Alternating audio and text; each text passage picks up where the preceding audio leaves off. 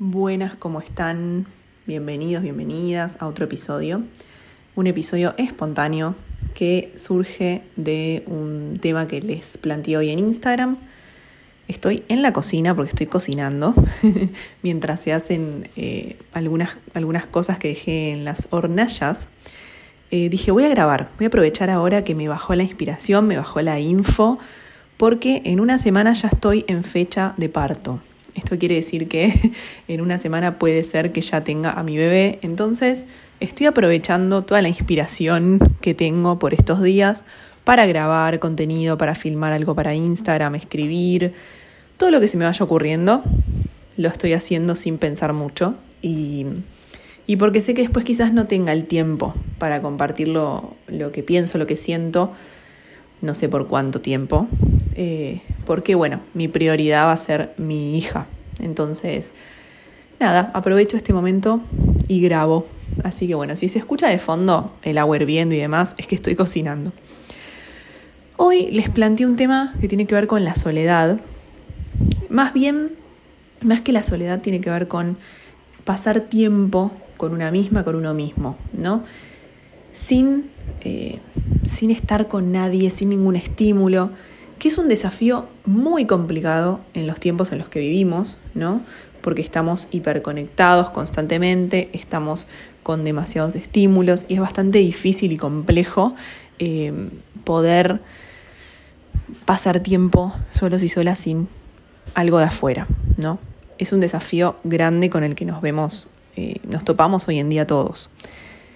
Pero me parece como muy importante recalcar y, hablar de este tema y tocar este tema porque es súper enriquecedor pasar tiempo en soledad o en quietud o, o, en compañía de uno mismo, ¿no? Porque en definitiva estamos solos y llegamos solos al mundo y nos vamos solos.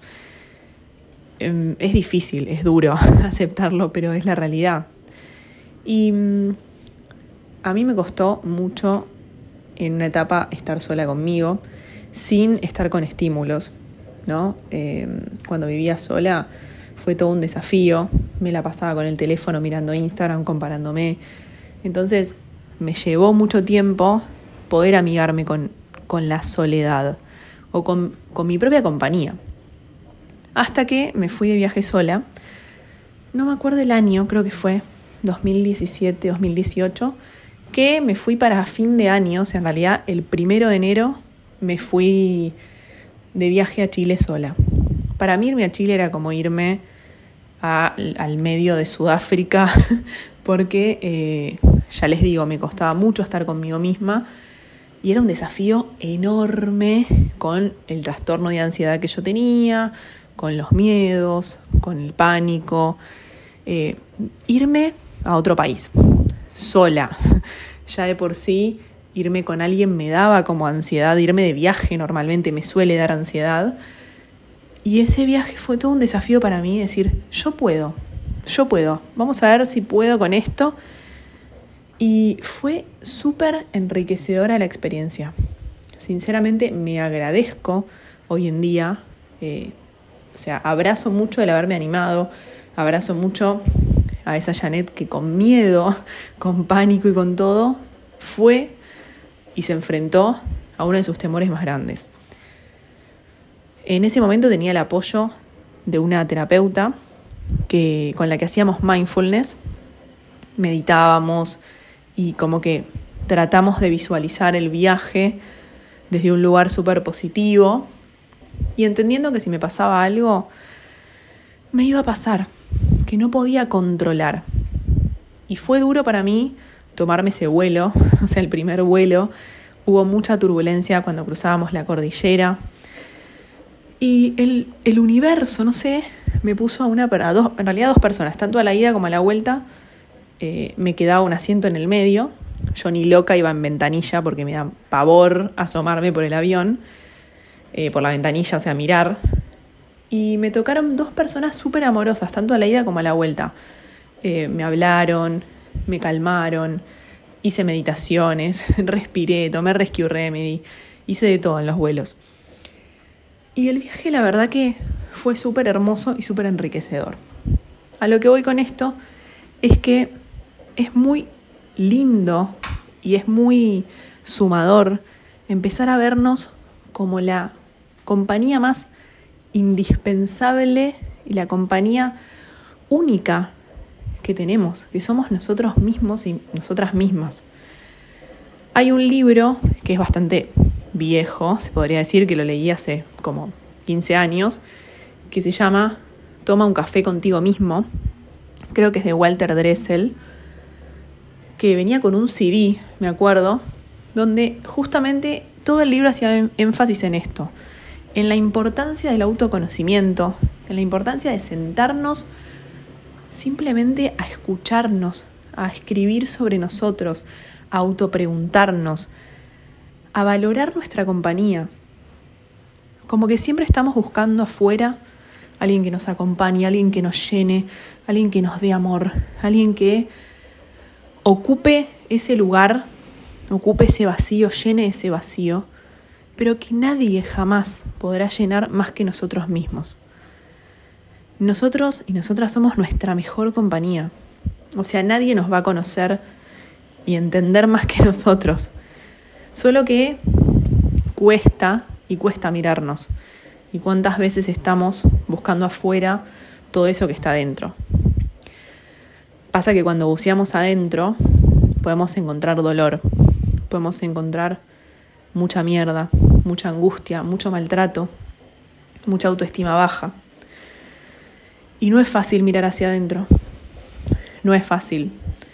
Esto que estoy diciendo es como un resumen de lo que significa todo lo que es el mundo espiritual, lo que es eh, las miles de terapias de autoconocimiento. Eh, si, no, si no nos costara tanto mirarnos, no existirían estas terapias. Eh, vivimos tratando de encontrar la forma de conectar con nuestro interior. Y hoy en día estamos llenos de atajos, ¿no?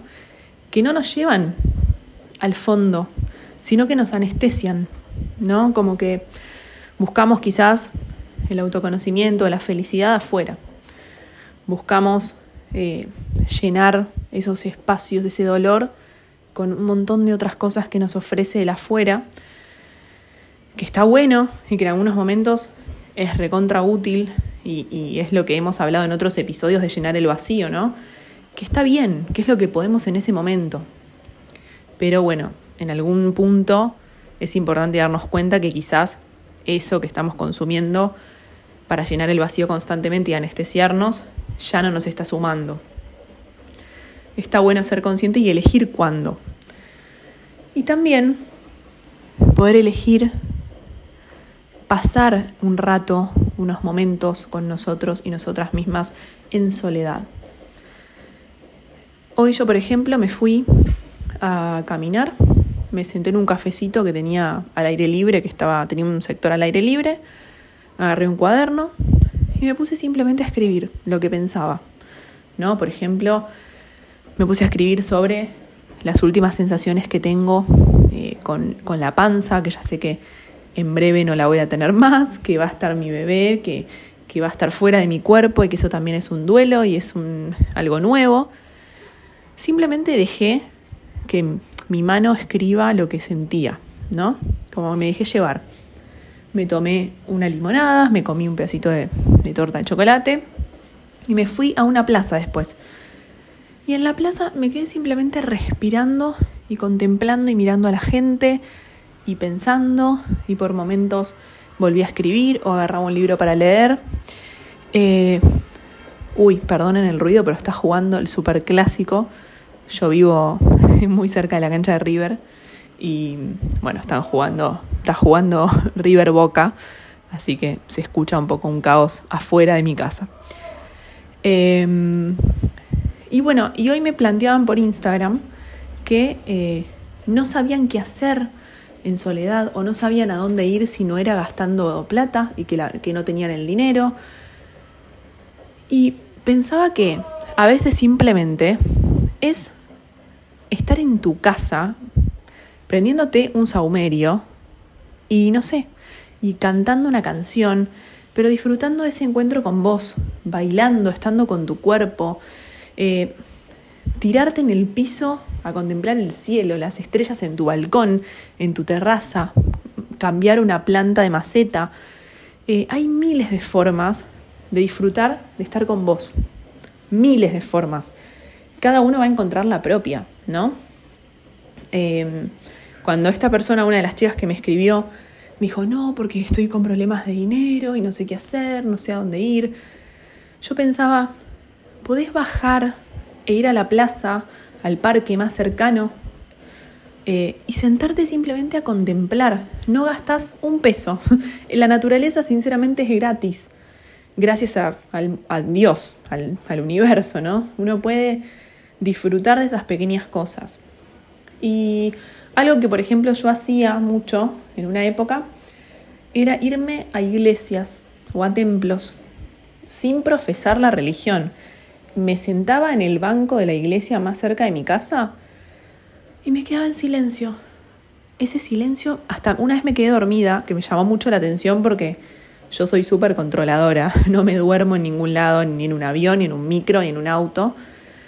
Pero en la iglesia me dormí se me cayó la cabeza, no sé cómo explicarles. Y me di cuenta que el silencio y la paz que había en ese lugar me, me relajó por completo. Y no, no tuve que gastar un centavo, simplemente fui me senté, estuve en silencio, contemplé y en esa, en esa misma vibra me relajé. Entonces, pregúntate hoy, pienso, ¿no? Que, que está bueno el mensaje de preguntarse qué te gusta hacer. ¿Qué te gusta hacer sin, sin otras personas, a vos? ¿Te gusta escuchar música? ¿Te gusta tomarte un café? ¿Te gusta ir al cine? Anda sola, anda solo. Yo he ido a hacer un montón de cosas sola. En cambio, mi pareja me dice, ni loco, yo no me voy al cine solo, no voy a comer solo, no me iría de viaje solo, me dice él. Y hay gente que simplemente no, no sabe o le cuesta conectar con esa parte, ¿no?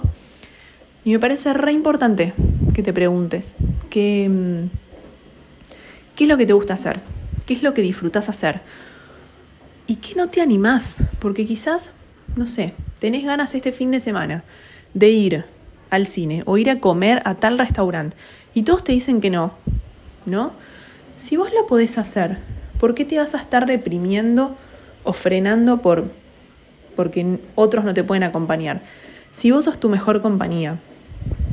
Entonces, mi invitación para hoy es que empieces a registrar eso y, y te animes, te animes.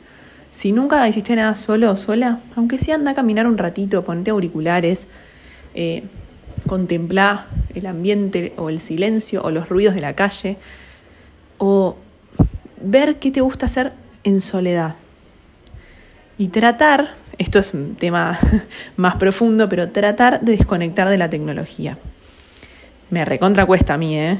Hoy, de hecho, en mis ratos de soledad, como les digo, he agarrado el teléfono, he sacado una foto, escuché un podcast, eh, pero si podemos reducir un poco los estímulos que nos anestesian tanto, está bueno. Una sugerencia.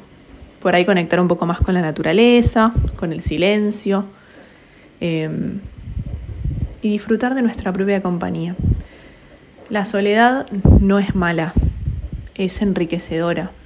Y, y cuando te das cuenta que sos tu mejor compañía, sos tu abrazo, que te tenés a vos, una vez escribí un texto sobre eso que se llama Me tengo a mí. Y sí, nunca vas a estar sola en realidad. Nunca vas a estar em, abandonada, ¿no? Tenés tu, tu propio abrazo, tenés tu propio bálsamo, sos tu propio bálsamo. Eso es un montón. O sea, ¿por qué valoramos siempre a lo de afuera y no a nosotros mismos? Sos tu propio gurú. Nadie más que vos va a saber lo que necesitas. Así que bueno, este es el mensaje de hoy. Em, esta reflexión que surgió y que está bueno darse esos momentos. Y ahora como futura madre sé que me va a costar también encontrar esos espacios para mí. Y sé que hay muchas que, que tienen hijos, muchos que tienen hijos, que cuesta encontrar esos momentos, esos ratitos de soledad. Entonces poder valorar ese tiempo con uno y una misma eh, es majestuoso, maravilloso y creo que debe ser casi obligatorio que nos podamos regalar ese merecido rato para estar en calma con lo que nos gusta hacer, con lo que disfrutamos y que nadie más que vos y que yo entendería, ¿no? Como que cada uno entiende lo que disfruta y, no hay que estar obligando a nadie ni, ni persuadiendo a nadie. Haces lo que vos querés por vos, simplemente eso. Y creo que es una libertad hermosa que tenemos los seres humanos y está bueno aprovecharla. Te mando un abrazo, nos estamos viendo en próximos episodios y cualquier cosa ya saben que me encuentran en arroba en Instagram. Gracias por todos los mensajes que me mandan, gracias por los comentarios, gracias por las estrellitas en Spotify y nos vemos. Un beso grande.